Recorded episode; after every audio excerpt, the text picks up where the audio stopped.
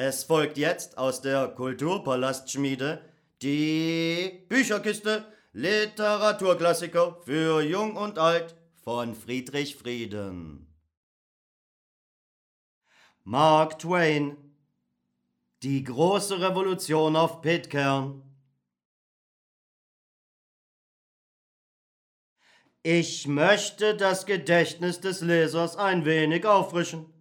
Vor fast 100 Jahren meuterte die Mannschaft des britischen Seglers Bounty, bemächtigte sich des Schiffes, setzte Kapitän und Offiziere auf offener See in einem Boot aus und steuerte südwärts.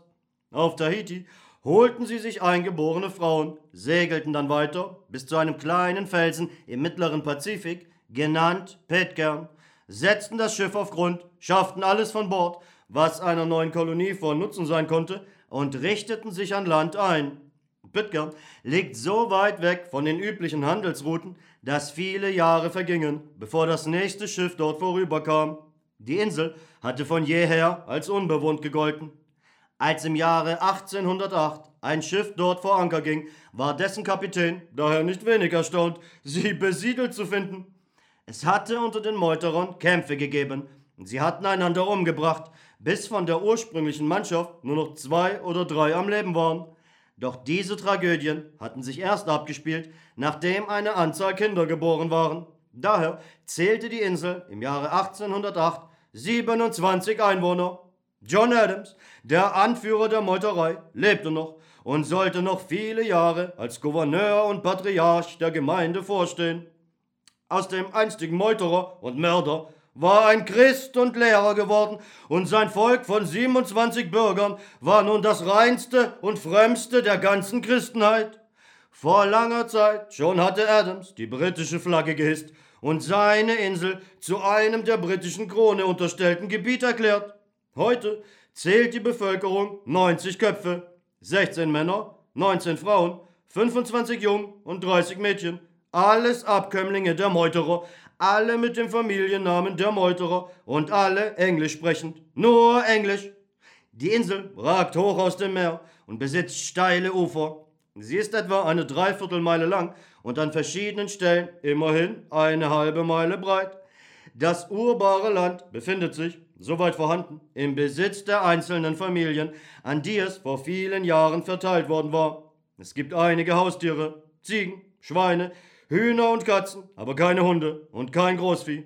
Auch eine Kirche ist da, die gleichzeitig als Verwaltungsgebäude, Schule und öffentliche Bibliothek benutzt wird. Seit ein oder zwei Generationen lautet der Titel des Gouverneurs Amtmann und oberster Herrscher im Namen ihrer Majestät der Königin von Großbritannien. Zu seinem Amt gehörte es, Gesetze sowohl zu erlassen als sie auch auszuführen. Die Ernennung erfolgte durch Wahl. Jeder Mann über 17 Jahre besaß eine Stimme, ohne Unterschied des Geschlechts. Die einzige Beschäftigung der Leute bestand im Ackerbau und Fischfang, die einzige Erholung im Gottesdienst. Nie hat es auf der Insel einen Laden gegeben oder irgendwelches Geld. Gewohnheiten und Kleidung der Leute sind immer schlicht gewesen, ihre Gesetze geradezu kindlich einfach. Sie lebten in einem tiefen Sabbatfrieden, fern der Welt und deren Begierden und Misshelligkeiten, und weder wussten sie, was in den mächtigen Reichen jenseits ihrer grenzenlosen Meereseinsamkeit vor sich ging, noch interessierte sie das. Alle drei oder vier Jahre legte einmal ein Schiff an, störte sie mit veralteten Nachrichten über blutige Schlachten, verheerende Seuchen, gestürzte Throne und untergegangene Herrscherhäuser auf, tauschte dann mit ihnen etwas Seife und Flanell gegen Jammwurzeln und Brotfrüchte und segelte wieder ab, um sie erneut ihren friedlichen Träumen und frommen Zerstreuungen zu überlassen. Am 8. September des vorigen Jahres besuchte Admiral de Horsey, Oberkommandierender der britischen Pazifikflotte, die Insel Pitcairn und schrieb in seinem offiziellen Bericht an das Marineamt folgendes. Hm, sie bauen Bohnen an, Karotten, Rüben, Kohl und etwas Mais. Sie haben Ananas, Feigen und Orangen, Zitronen und Kokosnüsse. Kleider beschaffen sie sich nur von vorüberkommenden Schiffen. Im Austausch gegen Lebensmittel. Auf der Insel gibt es keine Quellen.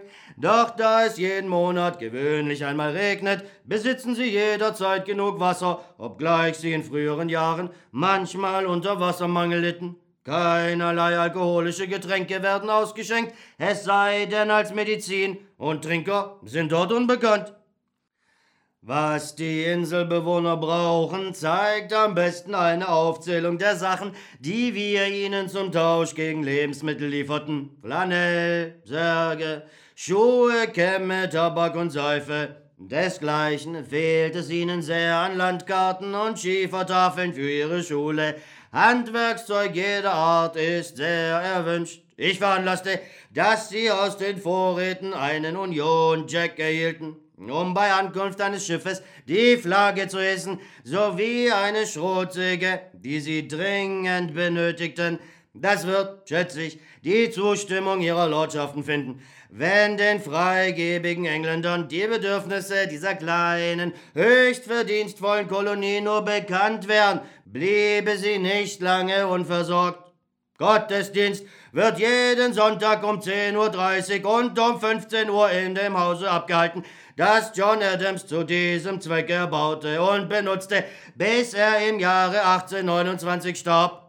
Er wird in strenger Übereinstimmung mit der Liturgie der anglikanischen Kirche von Mr. Simon Young durchgeführt, dem gewählten Pfarrer, dem man große Achtung entgegenbringt. Jeden Mittwoch findet eine Bibelstunde statt, an der alle, die nur können, teilnehmen. Außerdem wird an jedem ersten Freitag im Monat eine allgemeine Gebetsstunde abgehalten. In jedem Hause sind Gebete der Familie früh das erste und abends das letzte und es wird keine Speise eingenommen, ohne davor und danach um Gottes Segen zu bitten. Ja, die frommen Eigenschaften dieser Inselbewohner kann man nur mit der höchsten Hochachtung beschreiben. Ein Volk, dessen größte Freude und größtes Vorrecht es ist, durch das Gebet mit seinem Gott zu sprechen und gemeinsam Lobeshymnen anzustimmen, das überdies heiter, fleißig ist und vermutlich weniger Laster besitzt als jedes andere Gemeinwesen, braucht kein Priester. Nun äh, komme ich zu einem Satz im Bericht des Admirals, der ihm ganz sicher achtlos aus der Feder floss und dem er weiter keinen Gedanken schenkte. Er ahnte wohl kaum, welche tragische Prophezeiung er enthielt. Dieser Satz lautete Ein Fremder, ein Amerikaner hat sich auf der Insel niedergelassen, eine zweifelhafte Erwerbung. Wirklich, eine zweifelhafte Erwerbung. Kapitän Ormsby von dem amerikanischen Schiff Hornet legte knapp vier Monate nach dem Admiral in Pitcairn an und von dem, was er dort erfuhr, wissen wir alles über den Amerikaner. Wir wollen die Tatsachen in eine chronologische Folge bringen.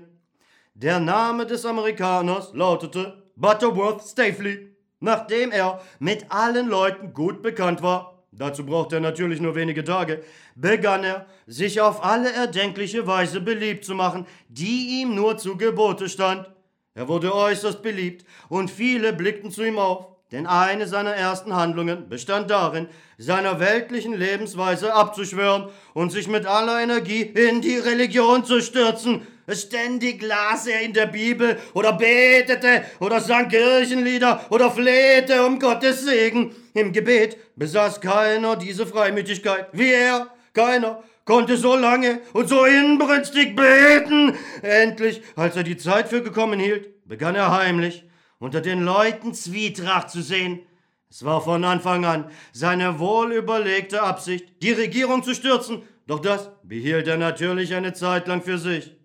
Bei den verschiedenen Leuten bediente er sich verschiedener Mittel. Er erweckte die Unzufriedenheit der einen, indem er ihre Aufmerksamkeit darauf lenkte, wie kurz der Sonntagsgottesdienst doch sei. Er verlangte, sonntags solle es drei dreistündige Gottesdienste geben, statt nur zwei. Manch einer hatte diese Ansicht im Innern schon gehegt. Sie schlossen sich nun heimlich zu einer Partei zusammen, um für dieses Ziel zu wirken. Gewissen Frauen bewies er, dass man sie bei den Gebetsstunden nicht genügend zu Wort kommen ließ. So entstand eine zweite Partei. Keine Waffe war ihm zu gering. Er ließ sich sogar zu den Kindern herab und erregte unzufriedene Gemüter, indem er ihnen entdeckte, sie hätten nicht genug Sonntagsschule. Das rief eine dritte Partei ins Leben. Nun, als Anführer dieser drei Parteien war er der mächtigste Mann der ganzen Gemeinde. Deshalb unternahm er jetzt den nächsten Schritt. Keinen geringeren als den, den obersten Amtmann Jones Russell Nicoy des Hochfahrrads anzuklagen. Einen Mann von Charakter und Tüchtigkeit, der auch über einen großen Reichtum verfügte, da er als einziger ein Haus mit guter Stube besaß, dreieinhalb Acker Jammland und das einzige Boot von Pitcairn, ein Walboot. Unglückseligerweise bot sich gerade zur rechten Zeit ein Vorwand für die Anklage. Eines der ältesten und edelsten Gesetze der Insel war das Gesetz gegen unbefugtes Betreten fremden Eigentums. Es wurde hoch in Ehren gehalten und galt als Schutzschild der Freiheit des Volkes. Ungefähr vor 30 Jahren war ein bedeutsamer Fall unter Berufung auf dieses Gesetz vor Gericht gebracht worden. Ein Huhn, das Elizabeth Young gehörte, damals 58-jährig, Tochter John Mills, eines der Meuterer der Bounty, betrat das Grundstück des Thursday October Christian, 29-jährig, Enkel Fletcher Christians, eines der Meuterer. Christian tötete das Huhn. Nach dem Gesetz konnte Christian das Huhn behalten oder aber, wenn es ihm lieber war, dem Eigentümer das tote Huhn zurückgeben und einen Schadenersatz in Naturalien verlangen, die der Verwüstung und Beschädigung durch den Übertretenden entsprach. Die Gerichtsprotokolle besagen, dass besagter Christian besagtes totes Huhn der besagten Elizabeth Young zurückgab und zur Begleichung des angerichteten Schadens ein Buschel Jammwurzel forderte. Doch Elizabeth Young fand die Forderung ungeheuerlich. Die Parteien konnten sich nicht einigen. Deshalb brachte Christian die Angelegenheit vor Gericht. Den Prozess verlor er. Jedenfalls wurde ihm nur ein halber Buschel Jammwurzel zugesprochen, was er als ungenügend und als Niederlage betrachtete. Er legte Berufung ein. Der Fall durchlief einige Jahre lang mehrere Instanzen und wurde immer mit der Bestätigung des ursprünglichen Urteils entschieden. Und schließlich gelangte er vor das oberste Gericht und blieb dort 20 Jahre hängen. Aber im vergangenen Sommer brachte es sogar das oberste Gericht schließlich zu einer Entscheidung. Wieder wurde das Urteil bestätigt. Nun sagte Christian, er sei zufriedengestellt, aber Starley wohnte der Verhandlung bei und flüsterte Christian und seinem Anwalt zu, dass er, nur der Form halber, die Vorlage des Originaltextes verlangen sollte, um sich zu vergewissern, dass das Gesetz noch existiere. Das schien ein seltsamer Einfall zu sein, doch ein kluger. Der Antrag wurde gestellt. Man schickte einen Boten zum Amtsmann, der sogleich mit der Nachricht zurückkehrte, das Dokument sei aus dem Staatsarchiv verschwunden. Das Gericht erklärte nun die letzte Entscheidung für null und nichtig, da sie auf einem Gesetz beruhte, das tatsächlich gar nicht mehr existierte. Sofort geriet alles in große Aufregung. Über die ganze Insel verbreitete sich mit Windeseile die Nachricht, dass das Schutzschild der bürgerlichen Freiheiten verloren gegangen, vielleicht sogar verräterischerweise vernichtet worden war. Innerhalb von 30 Minuten befand sich fast die gesamte Nation im Gerichtssaal, das heißt in der Kirche. Auf Storleys Antrag wurde nun der oberste Amtmann des Hochverrats angeklagt, mit der Würde, die seinem hohen Amt entsprach, ertrug der Angeklagte das ihm widerfahrene Unglück.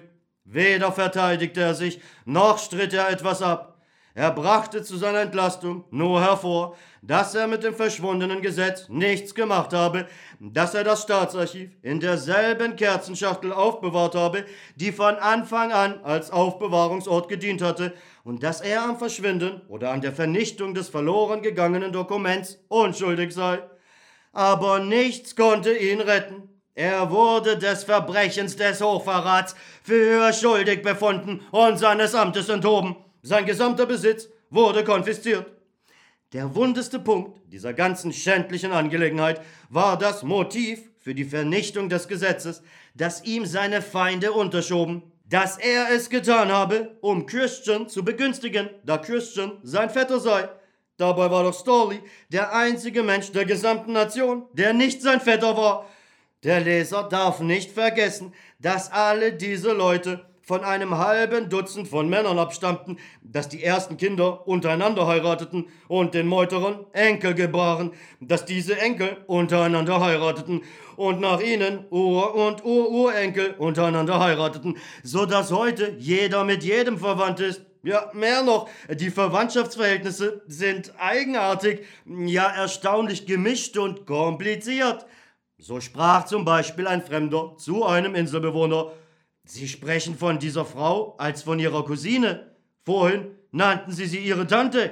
Ja, sie ist meine Tante und auch meine Cousine. Außerdem meine Stiefschwester, meine Nichte, meine Cousine vierten Grades, äh, 33. und 42. Grades, meine Großtante, meine Großmutter, meine verwitwete Schwägerin und nächste Woche wird sie meine Frau. Die Anklage gegen den obersten Amtmann wegen Vetternwirtschaft stand deshalb auf schwachen Füßen. Aber das machte ja nichts. Ob sie auf schwachen Füßen stand oder nicht. Storley kam sie recht. Er wurde sofort auf den leeren Posten gewählt. Und da er vor Reformen förmlich barst, machte er sich unverdrossen ans Werk. In kürzester Zeit wüteten religiöse Andachten überall und ohne Unterlass. Das zweite Gebet des Sonntagsvormittag-Gottesdienstes, das gewöhnlich 35 oder 40 Minuten dauerte und für bitte für die Welt hielt, äh, zuerst nach Erdteilen, danach nach den einzelnen Nationen und Stämme, wurde nun laut Anordnung auf anderthalb Stunden verlängert und so angelegt, dass es auch Fürsprache für alle möglichen Völker der verschiedenen Planeten enthielt. Jedem gefiel das. Jedermann sagte, na, das sieht doch wenigstens noch was aus. Auf Anordnung wurden auch die üblichen dreistündigen Predigten auf die doppelte Zeit ausgedehnt. Die Nation erschien geschlossen, um dem neuen Amtmann ihre Dankbarkeit zu bekunden. Das alte Gesetz, das am Sabbat das Kochenverbot, wurde nun um das Verbot des Essens erweitert. Auf Anordnung erhielt die Sonntagsschule das Recht, sich bis in die Woche hinein auszubreiten. Der Jubel aller Klassen kannte keine Grenzen. Nach kaum einem Monat war der neue Amtmann zum Abgott des Volkes geworden. Die Zeit für den nächsten Schritt dieses Mannes reifte heran. Zunächst begann er vorsichtig, die öffentliche Meinung gegen England aufzuwiegeln. Er nahm die einflussreichsten Bürger beiseite, einen nach dem anderen, und unterhielt sich mit ihnen über das Thema. Bald wurde er kühner und sprach die Dinge offen aus. Er sagte, die Nation sei es sich selbst, ihre Ehre, ihren großen Traditionen schuldig, sich mit aller zur Verfügung stehenden Macht zu erheben und das drückende englische Joch abzuwerfen. Aber die einfältigen Inselbewohner antworteten, wir haben nicht gespürt, dass es drückt. Wieso drückt es denn? Alle drei oder vier Jahre schickt England ein Schiff um uns mit Seife, Kleidung und den Dingen zu versorgen, die wir dringend benötigen und dankbar entgegennehmen. Aber sonst stört es uns nicht. Es lässt uns vollkommen in Ruhe. Es lässt euch vollkommen in Ruhe. So haben Sklaven zu allen Zeiten gemeint und gesprochen. Diese Worte zeigen, wie weit heruntergekommen ihr schon seid, wie verächtlich, wie vertiert ihr unter der marternden Tyrannei schon geworden seid. Wem hat euch aller Massenstolz verlassen? Ist Freiheit nichts? Genügt es euch, immer nur ein Anhängsel einer fremden, verhassten Macht zu sein, wo ihr euch erheben und euren rechtmäßigen Platz in der erhobenen Familie der Nationen einnehmen könntet? Groß, frei, aufgeklärt, unabhängig, nicht mehr unmittelbar unendlicher Günstling eines zeptertragenden äh, Protestanten, sondern Herr des eigenen Geschicks, eine Stimme und Macht, die das Schicksal der Schwesternation mitbestimmt. Solche Reden erzielten nach und nach ihre Wirkung. Die Bürger begannen, das englische Joch zu spüren. Sie wussten nicht genau wieso und wo sie es spürten, aber sie waren vollkommen überzeugt, dass sie es spürten. Bald fingen sie an, ziemlich laut zu murren, unter den Ketten zu seufzen und sich nach Erleichterung und Befreiung zu sehnen. Bald darauf hassten sie die englische Flagge, dieses symbolhafte Zeichen der Erniedrigung ihrer Nation. Sie blickten nicht mehr zu ihr auf, wenn sie am Kapitol vorbeigingen, sondern wandten die Augen ab und knirschten mit den Zähnen. Und eines Morgens, als man die Fahne am Fuße des Mastes in den Dreck getreten fand, ließen sie sie liegen und keiner rührte einen Finger, um sie wieder zu hissen. Was früher oder später eintreten musste, geschah jetzt. Einige einflussreiche Bürger gingen bei Nacht zum Amtmann und sagten, wir können die verhasste Tyrannei nicht länger ertragen. Wie können wir sie abwerfen? Durch einen Staatsstreich. Wie? Einen Staatsstreich. Das geht so vor sich. Alles wird vorbereitet und zum festgesetzten Zeitpunkt erkläre ich als das offizielle Oberhaupt der Nation öffentlich und feierlich die Unabhängigkeit und spreche uns von der Untertanenpflicht einer jeglichen anderen Macht gegenüber frei. Das klingt einfach und leicht. Das können wir gleich machen. Und was ist dann als nächstes zu tun? Sich aller Verteidigungsmittel und allen öffentlichen Eigentums zu bemächtigen, das Standrecht zu verkünden, Herr und Marine in Kriegszustand zu versetzen und das Kaiserreich zu proklamieren. Das schöne Programm blendete die Arglosen. Sie sagten, großartig ist das, herrlich ist das, aber wird sich England nicht widersetzen?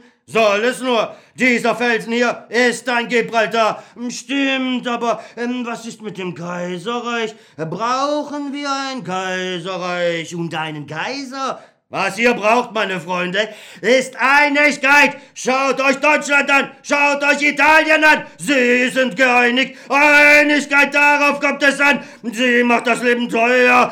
Sie sichert den Fortschritt. Wir brauchen ein stehendes Heer und eine Marine. Daraus folgen natürlich Steuern.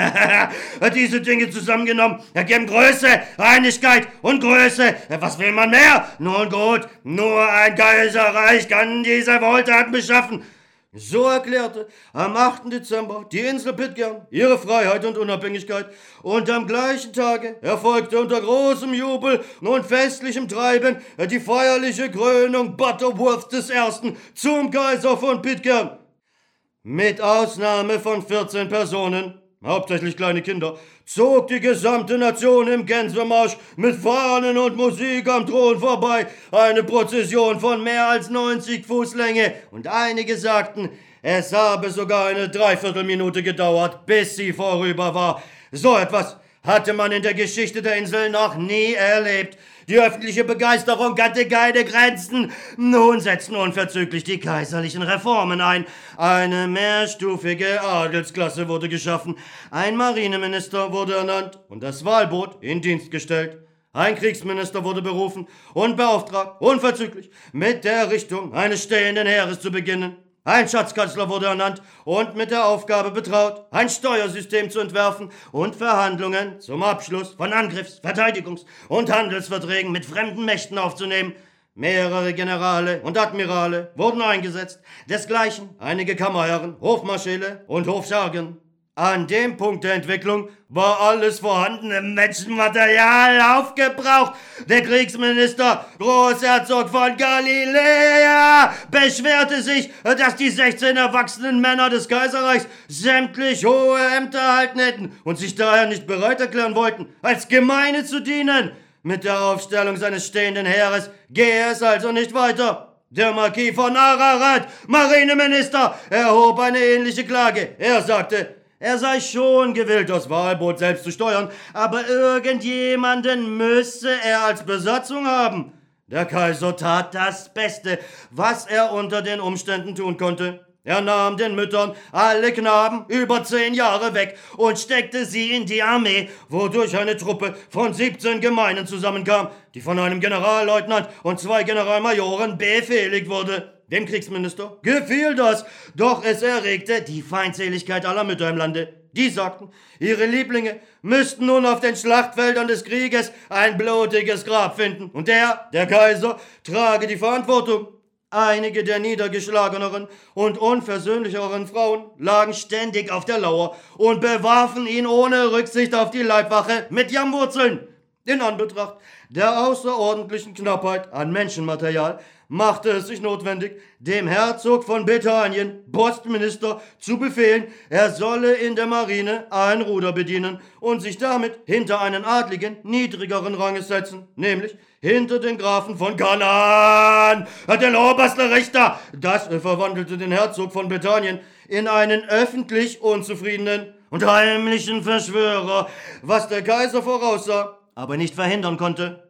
Die Zustände wurden immer schlimmer. Der Kaiser erhob Nasi Peters an einem Tag in den Altstand und heiratete sie am nächsten, obgleich ihm das Kabinett aus Staatsgründen dringend empfohlen hatte, Emmeline zu heiraten, die Tochter des Erzbischofs von Bethlehem. Das erregte Ärgernis in einem mächtigen Lager dem der Kirche.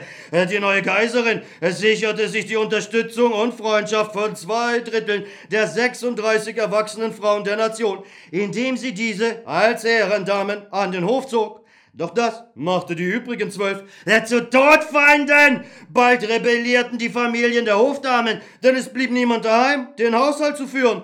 Die zwölf zurückgesetzten Frauen weigerten sich, in der kaiserlichen Küche als Mägde zu dienen. Deshalb musste die Kaiserin die Gräfin von Jericho und andere hohe Hofdamen dazu beordern, Wasser zu holen, den Palast zu wischen und andere niedrige, widerwärtige Hausarbeit zu verrichten. Das machte auch in diesem Lager böses Blut. Jedermann begann sich darüber zu beklagen, dass die Steuern für den Unterhalt des Heeres, der Marine und für den übrigen kaiserlichen Haushalt unerträglich drückend seien und die Nation an den Bettelstab brächten. Mit der Antwort des Kaisers Schaut euch Deutschland an, schaut euch Italien an, seht ihr etwas Besseres? Habt ihr nicht eure Einigkeit? Waren sie nicht zufrieden? Sie sagten, Einigkeit kann man nicht essen. Und wir verhungern.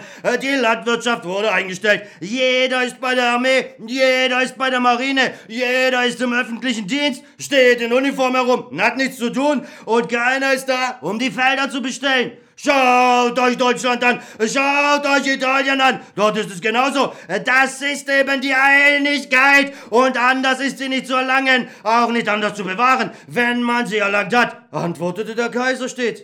Aber die Nörgler erwiderten nur, äh, wir können die Steuern nicht ertragen, wir können einfach nicht. Obendrein meldete das Kabinett nur noch ein Defizit im Staatshaushalt von über 45 Dollar einem halben Dollar pro Kopf der Bevölkerung. Das Kabinett schlug eine Anleihe vor. Es hatte gehört, dass man in solch einer Notlage immer eine Anleihe aufnimmt. Es schlug Ausfuhrzölle vor, auch Einfuhrzölle. Auch wollten die Minister Pfandbriefe ausgeben, desgleichen Papiergeld, das nach 50 Jahren mit Jammwurzeln und Kohlköpfen einzulösen war. Sie sagten, mit der Gehaltszahlung für Armee, Marine, und für den gesamten Staatsapparat sei man weit im Rückstand. Und wenn nicht etwas geschehe, und zwar sofort, würde es zum Staatsbankrott und möglicherweise zur Erhebung und Revolution kommen. Der Kaiser entschloss sich sofort zu einer protzigen Maßnahme, einer, von der man auf Pitcairn noch nie gehört hatte. Am Sonntagmorgen begab er sich in feierlichem Aufzug zur Kirche, hinter ihm die Armee, und befahl dem Finanzminister, eine Kollekte durchzuführen. Das war der Tropfen, der den Eimer zum Überlaufen brachte. Ein Bürger nach dem anderen stand auf und lehnte es ab, sich diesem unerhörten Übergriff zu unterwerfen. Und jede Weigerung bezahlte der Unzufriedene mit der Beschlagnahme seines Besitzes. Diese Strenge unterdrückte bald jede weitere Auflehnung und die Kollekte wurde unter trotzigem, unheildrohendem Schweigen vollzogen. Als sich der Kaiser mit seinen Truppen zurückzog, sagte er, ich werde euch schon beibringen, wer hierher ist. Mehrere Leute riefen, nieder mit der Einigkeit. Sie wurden sofort festgenommen und von der Soldateska den Armeen der weinenden Freunde entrissen.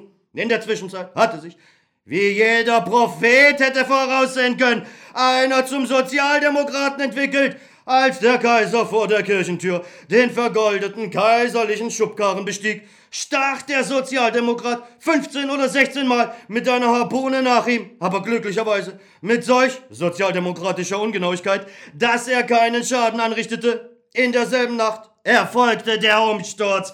Die Nation erhob sich wie ein Mann, obwohl 49 Revolutionäre dem anderen Geschlecht angehörten. Die Infanterie legte die Mistgabeln nieder, die Artillerie warf die Kokosnüsse weg, die Marine meuterte, der Kaiser wurde in seinem Palast ergriffen und an Füßen und Händen gefesselt. Er war sehr niedergeschlagen und sagte, ich habe euch von drückender Tyrannei befreit. Ich habe euch aus eurer Erniedrigung erhoben und euch zu einer Nation unter Nationen gemacht. Ich habe euch eine starke, feste, zentralisierte Regierung gegeben. Und mehr noch, ich schenkte euch die Segnung aller Segnungen. Einigkeit. Das alles habe ich getan. Und der Dank dafür ist Hass. Schmähung und diese Fesseln. Da habt ihr mich. Macht mit mir, was ihr wollt. Hiermit trete ich meine Krone und all meine Würden ab. Und gern entledige ich mich der allzu schweren Bürde. Um euretwillen nahm ich sie auf mich. Um euretwillen lege ich sie nieder. Das kaiserliche Juwel ging verloren. Nun zerstoßt und besudelt seine nutzlose Fassung, wie ihr wollt. Durch einstimmigen Beschluss verurteilte das Volk den Ex-Kaiser und den Sozialdemokraten dazu, entweder für immer vom Kirchenbesuch ausgeschlossen zu bleiben oder für immer als Galeerensklave auf dem Wahlboot zu dienen, was ihnen lieber wäre. Am nächsten Tag versammelte sich die Nation erneut, hisste erneut die britische Flagge, errichtete wieder die britische Tyrannei, erniedrigte den Adel zu gemeinen Bürgern und wandte dann ihre ganze Aufmerksamkeit Spornstreichs dem Unkraut jäten auf den vernachlässigten, verkommenen Jammfeldern, der Wiederbelebung der nützlichen alten Gewerbe und der alten, heilenden, tröstenden Frömmigkeit zu. Der Kaiser brachte das verloren gegangene Gesetz gegen unbefugtes Betreten fremden Eigentums wieder ans Tageslicht und erklärte, dass er es gestohlen hatte, nicht um jemandem zu schädigen, sondern nur um seine politischen Pläne zu fördern. Deshalb setzte die Nation den früheren Amtmann wieder ein und gab ihm auch das beschlagnahmte Eigentum zurück. Nach reiflicher Überlegung entschieden sich der Ex-Kaiser und der Sozialdemokrat für den dauernden Ausschluss vom Gottesdienst, den sie der lebenslänglichen Arbeit als Galeerensklave mit dauerndem Gottesdienst, wie sie es formulierten, vorzogen. Die Leute glaubten deshalb, dass die armen Kerle über dem Unglück den Verstand verloren hätten und hielten es daher für geraten, sie vorläufig gefangen zu halten, was sie auch machten. Das ist die Geschichte von Pitcairns zweifelhafter Erwerbung.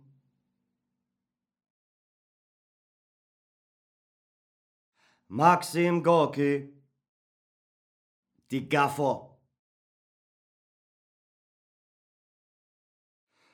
Der Julitag nahm einen sehr interessanten Anfang. Man trug einen General zu Grabe. Die Messinginstrumente der Militärkapelle schmetterten und funkelten, dass man geblendet war. Ein kleiner, gewandter Soldat spielte mit kokettem Blick zu den Gaffern hinüberschielend sein Klapphorn ganz wunderbar. Der Trauermarsch hörte sich unter dem wolkenlosen blauen Himmel an wie ein Hymnus an die Sonne. Der über und über mit Grenzen bedeckte Sarg wurde von riesigen Rappen gezogen, die nahezu im Takt der dumpf schallenden großen Pauke mit den Hufen gegen das Kopfsteinpflaster schlugen. Langsam schritten die Soldaten, blitzblank, als wären sie erst gestern eigens für diese Beerdigung hergestellt worden, in ihren weißen Blusen und auf hochglanzpolierten Stiefeln, über ihren dunklen Gesichtern blitzten die Bajonette. Die goldenen Messingknöpfe an den Uniformen der Offiziere glühten und flammten in der Sonne, die Orden auf den gewölbten Brüsten prangten wie Blumen. Hinter der wohlgeordneten Masse der weißen Soldaten schloss sich die bunte Menge der Stadtbewohner zu einem Strom zusammen. Eine weiße Staubwolke wogte in der Luft und über allem schwebte der Klang der hellen Blasinstrumente. Die Bewohner der Priadilnia-Straße beugten sich aus den Fenstern, kamen vor die Tore gelaufen oder hingen an den Zäunen, neugierig des Generals prächtigen Abgang ins ewige Leben verfolgend. Sie genossen das kostenlose Schauspiel in jener Stimmung, die dem Beobachter unwillkürlich und immer wieder den unfrohen Gedanken eingibt, alle Ereignisse dieser Welt vollzögen sich nur, damit die Taugenichtse ihr Vergnügen haben. Alles ging wunderbar und sehr harmonisch und feierlich vonstatten, durchaus dem festlichen Glanz dieses Julitags entsprechend. Es wurde zwar ein Mensch beerdigt, aber der Tod war in der Priadilnia-Straße eine zu gewohnte Erscheinung, um noch Trauer, Furcht oder philosophische Betrachtungen zu wecken. Ein Armenbegräbnis vermochte niemand zu fesseln, es machte das Leben nur noch langweiliger. Doch dieses hier, das Generalsbegräbnis, brachte die Menschen auf die Beine, von den Kellern bis zu den Mansarden. Alles ging wunderbar, bis plötzlich der wild zersauste Narr Igoschka, genannt der Tod in der Tasche, auftauchte. Seine wüste Gestalt brachte den monumentalen Fuchs eines Gendarmen zum Scheuen. Der Gaul brach zur Seite aus, riss eine Dame in einem lila Kleid zu Boden und trat dem weißen Knaben Kleotscharjow auf den Fuß, wobei er ihm die Zehen zerquetschte. Das Durcheinander erheiterte die Gaffer. Besonders komisch sah es aus, als die lila Dame mit den soliden Körperformen einer Kaufmannsfrau der Länge nach in den Staub hinschlug, sich in ihrem rauschenden Röckchen verfing und kreischend und mit den dicken Beinen strampelnd aufzustehen versuchte. Sie war offensichtlich sehr erschrocken und hatte sich erheblich wehgetan. Ihr großes Gesicht wurde kreidebleich, die Augen traten krampfhaft aus den Höhlen. Natürlich war das Gelächter der Zuschauer fehl am Platz und grausam, aber es ist nun einmal seit alters her nicht anders. Die lieben Nächsten, für die die Welt nichts als ein Schauspiel ist, lachen über den, der strauchelt. Doch das Lachen verstummte, als man sah, wie der kleine Waisenjunge auf den Zaun zukroch und den gequetschten Fuß hinter sich herschleifte, von dem sich ein Bächlein grellroten Blutes in den grauen Straßenstaub ergoss. Blut hat die Eigenschaft, die ganz besonders angespannte Aufmerksamkeit der ewigen Gaffer auf sich zu ziehen. Sie starren es stets mit einem eigenartigen, schweigsam gierigen Blick an. Auch das ist eine uralte Leidenschaft von ihnen. Und so vergaßen die Zuschauer den verewigten General, vergaßen die in den Straßenstaub gestürzte Kaufmannsfrau, drängten sich schnell zu einem engen Kreis um den am Zaun kauernden Waisenjungen zusammen und fragten, während sie zusahen, wie er blutete und der höllische Schmerz in den zerquetschten Gliedern sein bläulich angelaufenes kleines Gesicht verzerrte, Tut's denn weh, Koska? Der Junge, der den verstümmelten Fuß bald anzog, bald von sich streckte, verzog das Gesicht und murmelte, Verdammt, da haben wir's. Ich wollte doch so gern mit auf die Wallfahrt. Er versuchte tapfer zu bleiben, sich nicht unterkriegen zu lassen, während die Zuschauer ihm prophezeiten, Guskow wird's dir aber geben. Verdammte Schlafmütze, du! Was meinst du wohl, was der Meister jetzt mit dir machen wird, hä? Und jemand sagte bemerkenswert nüchtern, wenn du ihm eine Kopeke hinwirfst, sieht er das sofort. Aber das Pferd sieht er nicht. Der Schlingel, der Knabe widersprach gekränkt. Ich hab's ja gesehen, aber ich bin hingefallen. Da hat der Gaul ausgeschlagen und mich in den Bauch getreten. Er war von Jungen umringt, die aufmerksam seinen blutenden Fuß betrachteten. Einer von ihnen, ein mageres, blauäugiges Bürschlein, versuchte mit katzenhaften Fußbewegungen die dunklen, feuchten Blutspuren mit Staub zu bedecken. Während er sich bemühte, die Blutspur zu verwischen, sah er scheu um sich, als äh, ob er sich fürchten müsste, man werde ihn dafür prügeln. Seine Gefährten gedachten prahlerisch ihrer eigenen Verwundungen, der Schnitte, Prellungen und sonstigen Verletzungen, die sie sich bei ihren verwegenen Spielen und Prügeleien oder dank der Aufmerksamkeit der Erwachsenen zugezogen hatten. Mitleidige Seelen rieten Kliotscharjow, bestreu doch den Fuß mit Erde, Spinnweben gehören darauf, nicht Erde. Spinnweben, das ist nur, wenn man sich schneidet. Der Meister, bei dem der Waisenjunge arbeitete, der Buchbinder Guskow mit dem Spitznamen der Billardmeister, kam dazu, ein nachlässig und flüchtig aus ungeschlachten Knochen und alter abgeschabter Haut zusammengeflickter Mann mit zusammengekniffenen, in die Ferne blickenden Augen, in einem von Sommersprossen wie mit Fliegenschmutz bedeckten Gesicht. Aha, sagte er, die Hände auf dem Rücken und den Blick auf den Zaun über seinem Lehrling gerichtet. Wohin habe ich dich geschickt? Verdammter Bengel, solltest du Leder holen oder nicht? Onkelchen, rief Koska unter Tränen, wobei er schützend die Hände über seinen Kopf hielt. Jemand gab dem Buchbinder den Rat, so zieh ihm doch sein eigenes Fell ab. Ein anderer Zuschauer aber bemerkte, hat keinen Zweck, ist ja zu dünn. Was soll ich nur mit dem anfangen? überlegte Guskow laut wobei er sich mit der behaarten Hand nachdenklich die Sommersprossen auf seiner Wange rieb. Wozu kann ich dich jetzt noch gebrauchen, ohne den Fuß? Onkelchen, flehte und jammerte die Weise, ich bin doch morgen wieder gesund. Gib das Geld her! Koska zog einen zerknitterten grünen Schein aus der Tasche. Hast wohl darauf herumgekaut, Teufelskerl? fragte der Buchbinder, während er den Schein glättete, gab sich einen Ruck, zwängte seinen langen Körper durch die Menge der Gaffer und verschwand. Die alte Smorigina, meine Zimmerwirtin, die mit Sonnenblumenkern und Pfefferkuchen handelte, seufzte laut. Ja, so sind sie, die Meister.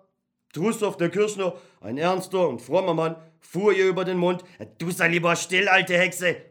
Trussows Hund, Bujan, der ebenso gesetzt war wie sein Herr, schnupperte am blutenden Fuß des Jungen, hob seinen dicken Schwanz, fletschte die Zähne und versank in Nachdenken.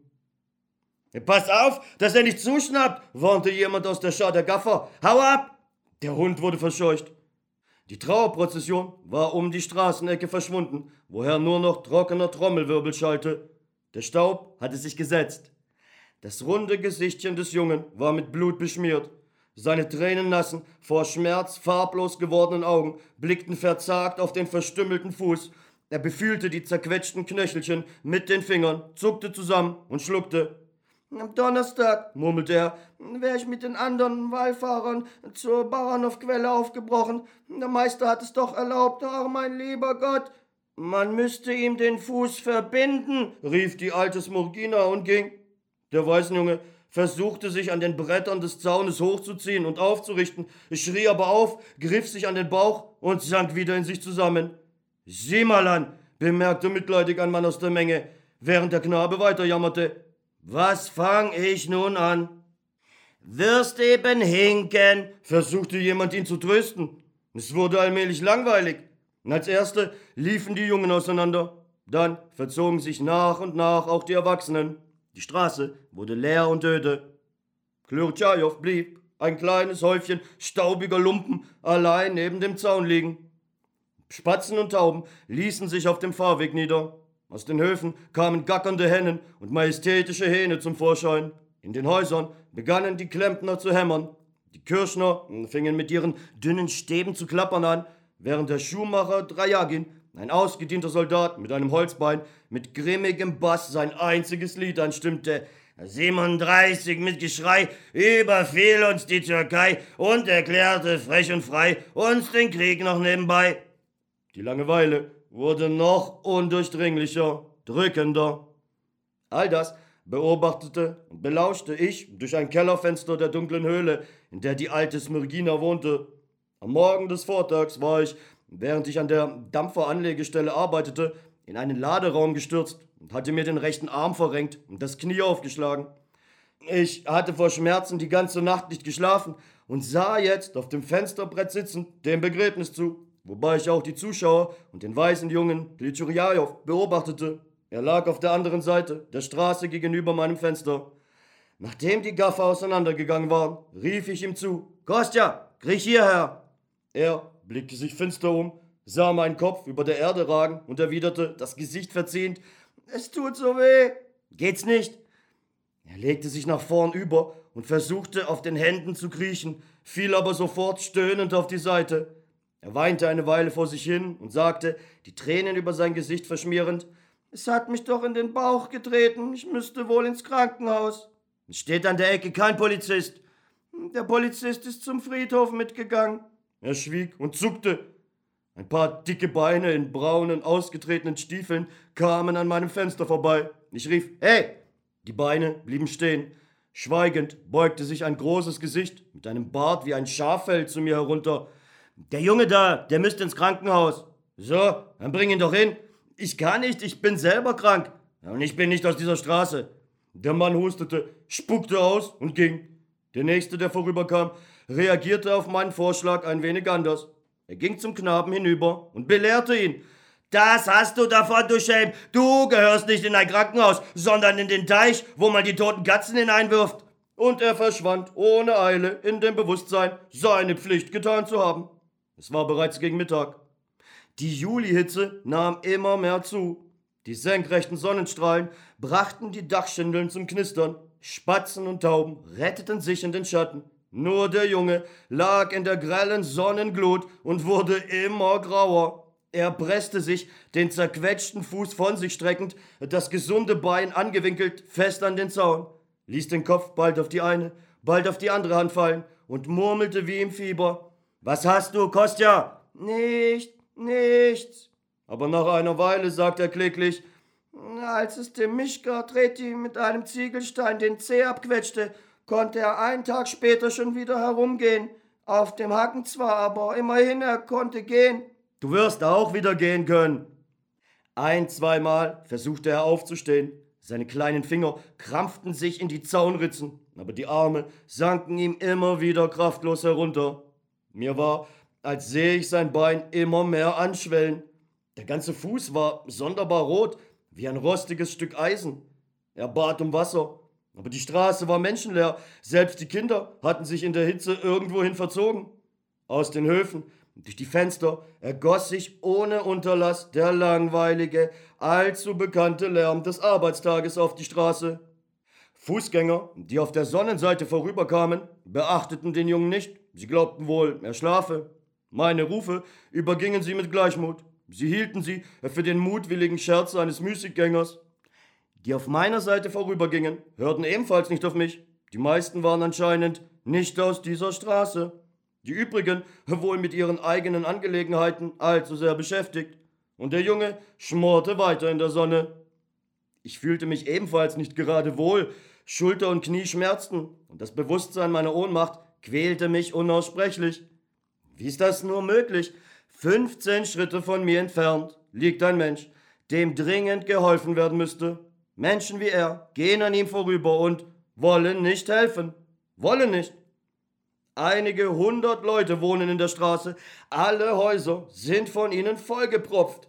Über meinem Kopf rumoren ununterbrochen die Buchbinder. Die ganze Straße vor mir zeugt vom Überfluss an Menschen. Und doch ist mir zumute wie in der Wüste, und ich verspüre trotz der stickigen Hitze eine böse, aufreizende Kälte im Herzen. Ein kleiner, schmuddeliger Soldat blieb mit einem kupfernen Kochgeschirr in der Hand neben Klitscharjow stehen und fragte ihn ausführlich aus, was ihm geschehen, wie alt er sei, wer und wo seine Eltern seien. Er riet ihm, ein Wegerichtblatt auf den Fuß zu legen und gab mir, als er ging, das Versprechen, ich werde den Polizisten herschicken. Er wird sich seiner annehmen. Es ist seine Sache. Anscheinend fand er den Polizisten nicht. Die Sonne erhitzte die Straße immer mehr. Der Junge lag regungslos da und stöhnte leise. Ein mageres, kleines Eberschwein blieb vor meinem Fenster stehen, grunzte und lief wieder davon, die Ohren hin und her schüttelnd und quietschend, als ob es einen eiligen Auftrag von mir erhalten hätte. Der Wasserfahrer kam vorbei. Das Wasser schwappte aus dem mit einem Sack zugedeckten Fass. Ich bat ihn, dem Jungen Wasser zu geben, aber er entgegnete kein Wort und blieb wie ein Ölgötze auf seinem Fass sitzen.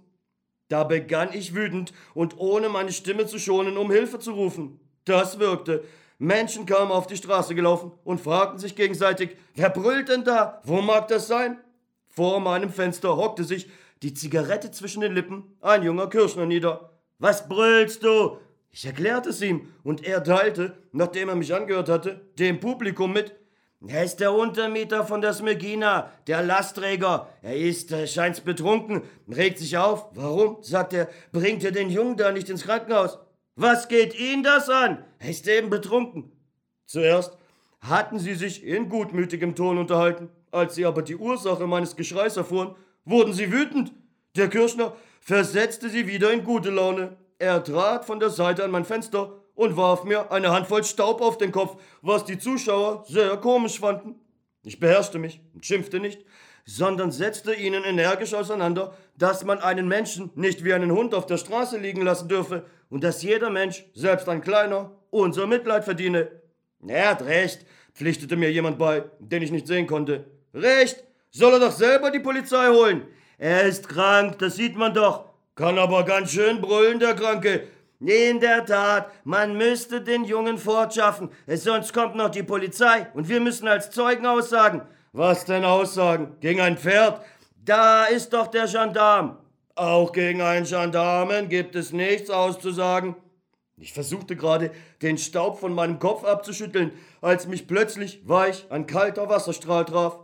Es war der Kirschner, der, durch den Erfolg seines Scherzes ermuntert, einen ganzen Eimer Wasser über meinen Kopf ausgoss. Wieder brachen die anderen in Gelächter aus.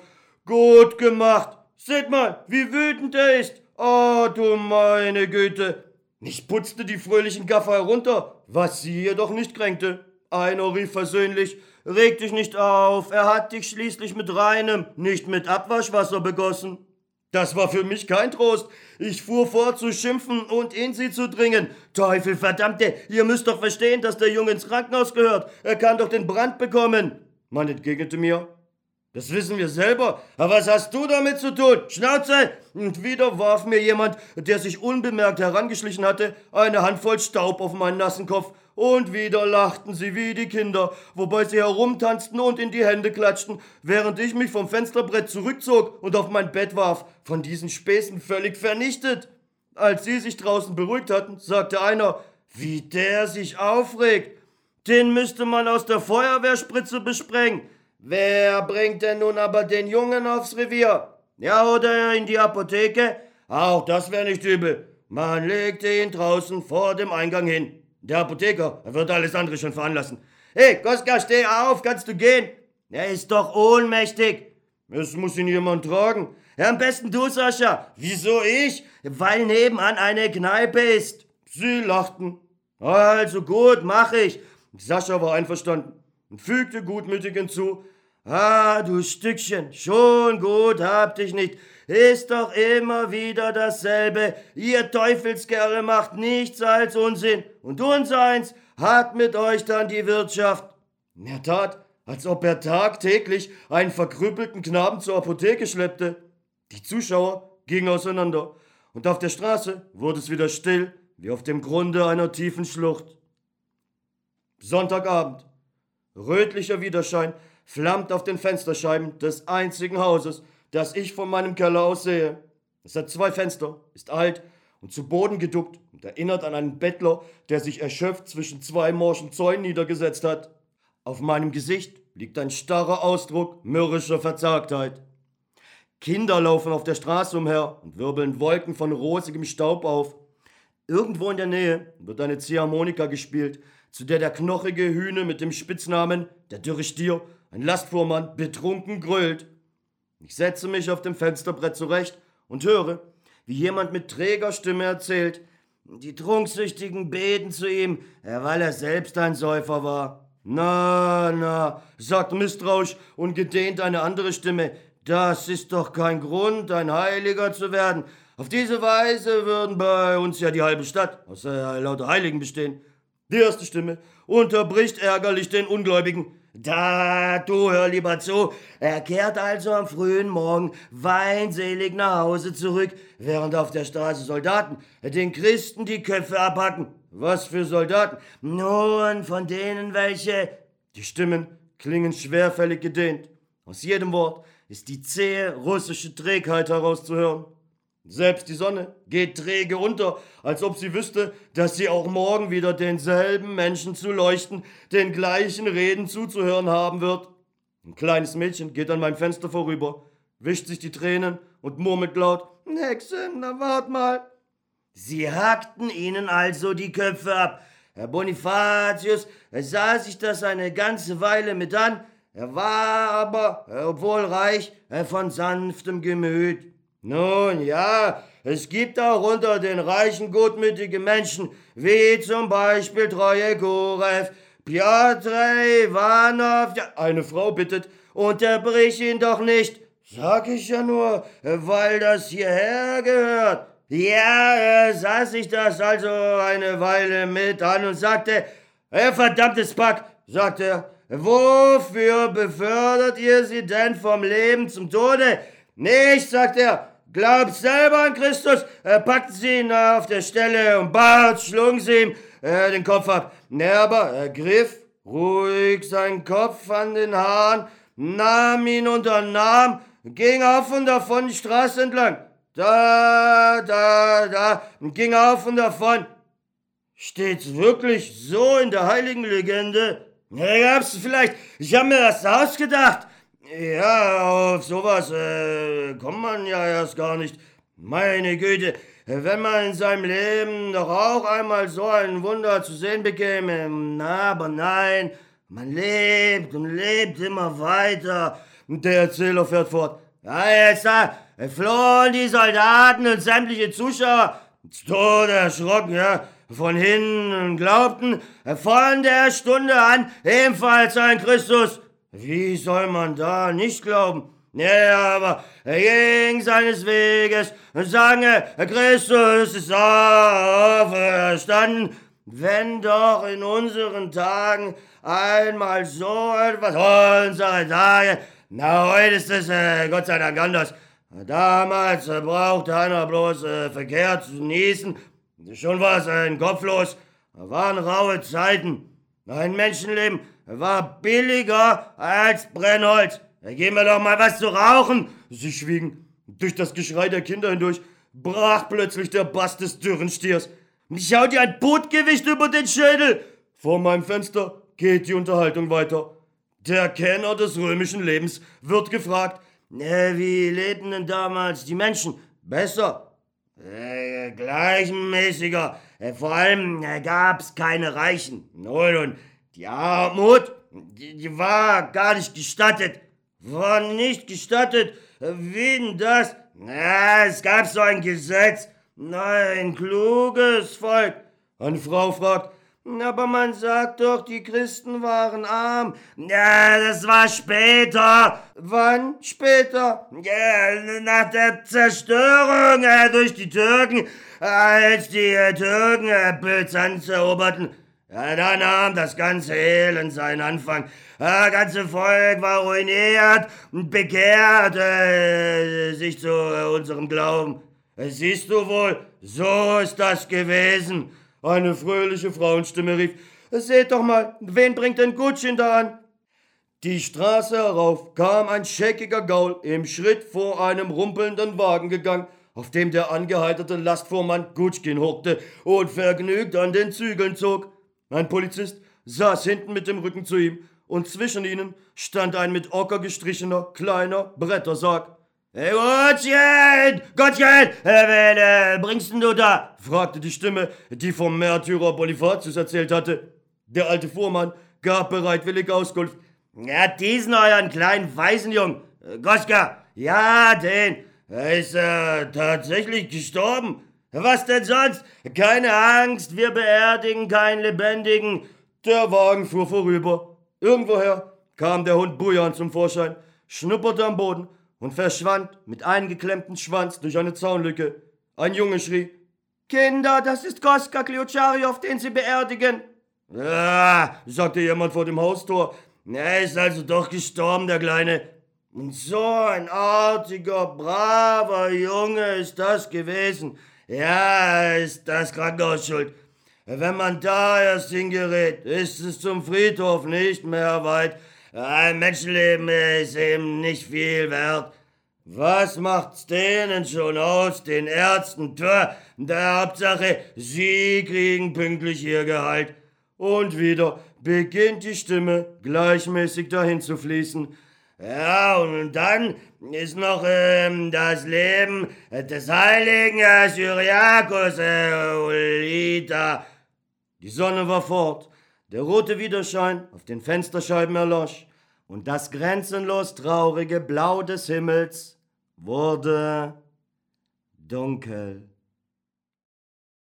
Und in Bezug auf die erste Geschichte in der Bücherkiste heute ähm, gehen wir jetzt von der literarischen Bearbeitung staatlicher Gewaltmonopole über zur traurigen Wirklichkeit, in welcher noch immer Menschen aufgrund ihres politischen Engagements Opfer von staatlicher Gewalt werden. Es folgt die Inforedaktion. Rosenblätter zerrissen, Schicksalsstränge gerissen, Zukunftspläne verschwommen, Hoffnungen Wünsche zerplatzt, Realität angehasst, Träume zerblasst, Sonnenblut.